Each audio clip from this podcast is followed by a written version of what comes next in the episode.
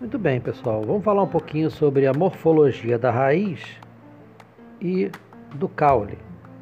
Bom, vocês sabem que as angiospermas são divididas em três grandes grupos. Existe um grupo mais primitivo, que deu origem a outros dois: as monocotiledôneas e as eudicotiledôneas. Considerando-se aí que angiospermas são todas as famílias de plantas que possuem além de raiz, caule e folha, flores, frutos e sementes. Muito bem, já na semente é possível ver no embrião diferenças marcantes mostrando que esses dois grupos, monocotiledôneas e odicotiledôneas, são realmente bem diferentes. Para começar a falar da morfologia externa desses órgãos, é, eu vou começar a falar da raiz, depois do caule é pelo simples fato de que a raiz é o primeiro órgão que emerge na germinação da semente. Bom, a estrutura básica da raiz, vindo do ápice em direção ao caule, é a coifa, que é a região mais apical da raiz. Ela possui uma espécie de capuz formado por células que vão proteger a região de crescimento da raiz do impacto com as partículas do solo essa é uma região primordial para a sobrevivência da planta, porque sem a coifa para aguentar o impacto com as partículas de solo, não haveria raiz, e sem raiz não haveria planta. Então a região seguinte, a coifa, é a região lisa ou de crescimento. É uma região que, de modo geral, é caracterizada por intensas divisões celulares que vão promover o crescimento da raiz. Logo após a região lisa ou de crescimento, ou zona de crescimento, existe a zona pilosa, ou zona pilífera, com seus pelos absorventes. Esses pelos absorventes são tricomas tectores, ou seja, tricomas não secretores, com uma função diferenciada dos demais tricomas que a gente vê lá nas folhas. Esses tricomas têm a função de absorção da seiva bruta. Seiva bruta que é formada por água e sais minerais dissolvidos nessa água. Sais minerais estão presentes no solo, que se misturam a essa água e são absorvidos pela raiz através dos pelos absorventes. Muito bem, depois dessa zona pilífera ou pilosa, existe a região de ramificação, onde surgem as raízes laterais. E por fim, a região do colo ou coleto, que são uma região de transição, é onde acaba a raiz e vai começar o caule. Existem dois tipos básicos de raiz: a raiz pivotante ou axial, que são típicas das eudicotiledôneas, são aquelas que têm um eixo, uma raiz principal, daí o nome axial, que significa eixo, e dessa raiz principal ou axial surgem as raízes laterais. Já nas monocotiledôneas, existem as raízes fasciculadas. Elas são um grande feixe de raízes de menor calibre. Por isso, é, algumas pessoas chamam de raiz em cabeleira, porque esses feixes raízes de menor calibre surgem pelo fato de que nessas plantas a raiz principal atrofia e a partir desse fato desenvolve-se as raízes laterais formando um grande feixe daí o nome raiz fasciculada. Fascículo significa feixe. Um outro tipo bem conhecido de raízes são as raízes tuberosas. São aquelas que acumulam substâncias de reserva. Pode ser uma raiz principal ou raízes laterais. Isso vai variar de planta para planta.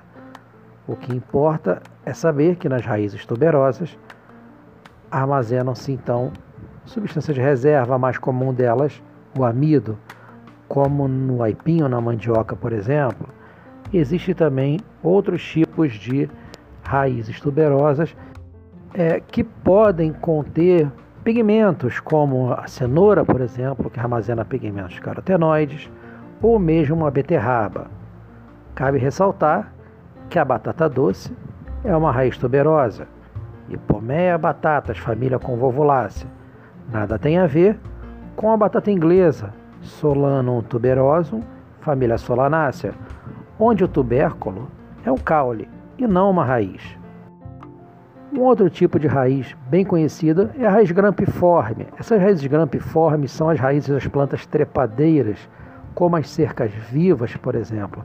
São raízes muito fortes, em forma de gancho, onde existem muitas células esclerenquimáticas, dando a essas raízes muita força, muita resistência.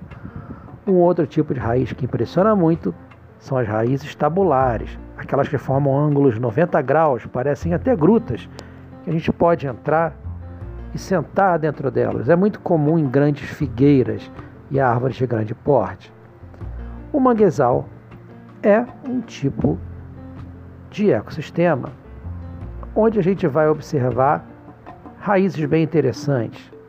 As raízes de escora, por exemplo, ou de suporte, que a gente encontra no mangue vermelho, é um tipo de raiz que vai facilitar com que essa planta fique estável sobre a lama, que é um tipo de substrato muito instável, rico em matéria orgânica e muito pobre em oxigênio dissolvido.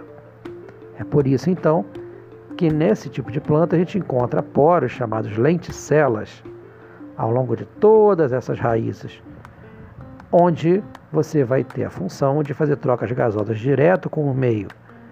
Já que na lama, conforme eu já disse, existe muito pouco oxigênio dissolvido. As mesmas lenticelas a gente observa nas raízes respiratórias ou pneumatóforos, que ocorrem em avicênias, por exemplo, no mangue preto ou no mangue branco. Essas árvores possuem raízes que crescem para cima. A gente chama de gravitropismo negativo, ou seja, ela cresce na direção contrária à força da gravidade. A maioria das plantas tem gravitropismo positivo, ou seja, crescem para baixo, no sentido da força-gravidade. Pelo fato da lama ser um sedimento instável, com muita matéria orgânica, pouco oxigênio dissolvido, essas raízes crescem para cima. Isso vai ajudar na fixação da planta e na questão das trocas gasosas diretamente com o meio através das lenticelas. Uma outra raiz que pode ser encontrada na natureza é a raiz sugadora. Dos matapaus, por exemplo, são as raízes de plantas parasitas. Essas plantas se enroscam em plantas hospedeiras e essas raízes emitem segmentos chamados austórios, que vão penetrar pela casca da árvore hospedeira, sugando seiva elaborada. Isso pode levar a planta hospedeira à morte. A morfologia do caule ela é bem mais variada e mais complexa do que a morfologia da raiz. O primeiro fato que a gente tem que atentar é o de que a planta é um tipo de ser vivo de crescimento polarizado. Ou seja, existe um ápice na raiz formado por células meristemáticas, que são aquelas células análogas às células tronco animais que vão promover o crescimento da raiz para baixo. Já lá no outro polo da planta existe o ápice caulinar, o ápice do caule, que vai promover o crescimento da planta para cima. A partir do ápice do caule, desenvolve-se o caule e as folhas. O caule possui ramos laterais, ou a maioria deles, e a partir desses ramos laterais surgirão as folhas. Mas isso é tema para um próximo bate-papo. Muito bem, os ramos laterais são originados a partir de gemas axilares. São regiões onde você encontra uma grande concentração dessas células meristemáticas que vão originar esses ramos laterais. E como eu já disse, na maioria das plantas, as folhas vão surgir a partir desses ramos dando um aspecto ramificado ao caule. Mas nem todo caule é assim. A gente vai ver isso conhecendo um pouquinho dos diferentes tipos de caule. A haste é um tipo de caule verde e flexível, bem característico das plantas em crescimento. Uma mangueira, por exemplo, ou uma amendoeira não surge a partir da semente como uma árvore de grande porte com tronco super desenvolvido. Primeiro, no crescimento primário, etapa em que a planta cresce em altura, cresce uma haste verde, flexível. Nessa etapa do crescimento, os órgãos estão se desenvolvendo. Numa outra etapa do crescimento, que é o crescimento secundário, aí a planta passa a crescer lateralmente. Ela ganha corpo e passa a ter uma estrutura mais rígida, mais resistente. Mas isso não acontece em todas as plantas. Isso é um fenômeno típico das eudicotiledôneas e de plantas daquele grupo primitivo. As monocotiledôneas não têm crescimento secundário. Elas apresentam somente o crescimento primário.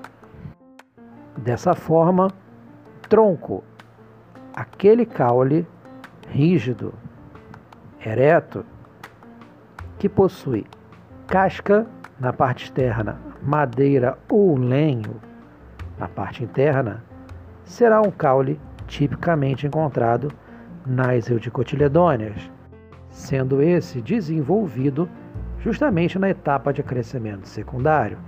Esse tipo de caule tronco não ocorre nas monocotiledôneas. Vamos ver alguns caules típicos de monocotiledôneas. O como é um desses tipos de caule, típico da família Poaceae ou Poácea, as gramíneas. É um tipo de caule perfeitamente cilíndrico, com nós e entrenós bem definidos, que se repetem inclusive.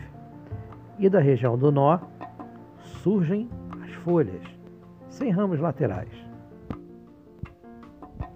Outro tipo de caule, típico de uma família de monocotiledôneas, é o bulbo, típico da família liliácea, a família da cebola e do alho. O bulbo possui uma gema, que é a região mais interna do bulbo. Na base da gema, nós temos o disco ou prato. E desse disco ou prato surgem várias raizinhas fasciculadas. Ao redor dessa gema, nós temos as folhas modificadas, que são chamadas de catáfilos. São folhas bem diferenciadas que armazenam conteúdo suculento. Os catáfilos são aquela parte, aquelas folhas modificadas que a gente retira para comer na cebola. Já o alho é um bulbo subdividido em unidades menores, chamadas de bulbilhos Dessa maneira, um dente de alho é um bulbilho. A cabeça do alho como um todo é um bulbo. Logo, alho cepa, cebola e alho sativum, ou alho, duas espécies do mesmo gênero, mesma família liliácea, possui um tipo de caule que é o bulbo, mas cada bulbo com as suas diferenças. Stipe já é o caule das palmeiras, família Arecácea, antigamente chamada de família Palmer. Stipe é um tipo de caule ereto, cilíndrico, sem ramos laterais, onde as folhas vão ocorrer somente na porção mais apical. Ao contrário do que muita gente pensa, palmeiras não têm crescimento secundário pois são monocotiledôneas. O cladódio é o tipo de caule da família Cactácea, os cactos. Ele é perfeitamente adaptado a um ambiente onde a água é escassa, a ambientes com déficit hídrico. No cladódio, as folhas se modificam formando espinhos. Essa modificação visa reduzir ao máximo a perda de vapor d'água na transpiração. Bom, se não tem folhas, quem faz fotossíntese? É o próprio caule, o cladódio, que é verde pela presença de cloroplastos. E o próprio caule, então, assume essa função fotossintetizante. Uma outra coisa que destaca o cladódio dos outros caules é sua consistência, né? pela grande quantidade de parênquima aquífero ou mucilaginoso que preenche internamente esses caules. A mucilagem, formada por água e polissacarídeos, açúcares de cadeia longa, vai fazer com que a planta consiga armazenar água por muito mais tempo dentro dessas células de parênquima aquífero tem grandes vacúolos adaptados para o armazenamento desse produto do metabolismo, fazendo assim com que a água permaneça dentro da planta por muito tempo. Uma outra adaptação muito interessante, né? Existe o filocladódio, encontrado nas carquejas. O filocladódio, o cladódio é tão fino que se assemelha a folhas, mas é caule. Daí o nome filocladódio. O cladódio que se assemelha a folhas. Assim como nas raízes, existem caules que vão especializar no acúmulo de substâncias de reserva. São os caules tuberosos ou tubérculos. Conforme já falamos, batata inglesa é um exemplo, onde o amido fica armazenado em ramos caulinares e não na raiz, que já é o caso da batata doce. Outro tipo de caule muito comum é o rizoma, o gengibre, por exemplo. O rizoma ele é caracterizado por ser um caule subterrâneo, rasteiro, que acumula substâncias de reserva e cujas raízes vão se desenvolver ao longo de todo o caule. Essas raízes são chamadas de raízes adventícias. Um outro tipo de caule rasteiro, mas não subterrâneo, é o estolão, que ocorre sobre a terra e não dentro dela. O estolão não costuma acumular substâncias de reserva. É o caule de plantas, por exemplo, como a abóbora ou a melancia. São caules finos que crescem de modo rasteiro sobre a terra.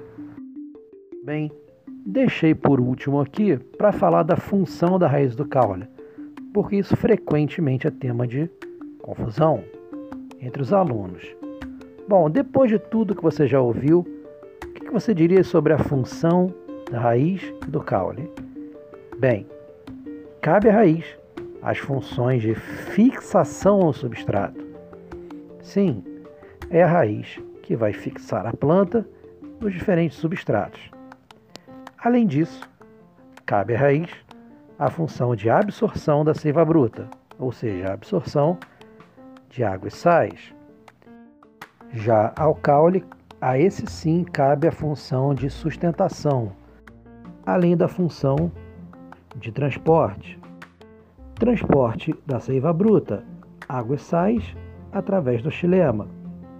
Transporte da seiva elaborada, fotoassimilados ou produtos da fotossíntese, na folha, em direção à raiz, pelo floema, passando obviamente pelo caule.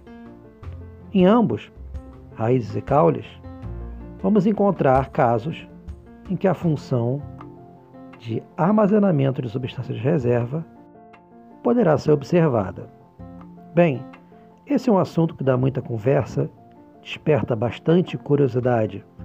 Qualquer dúvida ou curiosidade, pode entrar em contato comigo através do meu e-mail carlos.alexandre.ifrj.edu.br. Um abraço e até a próxima.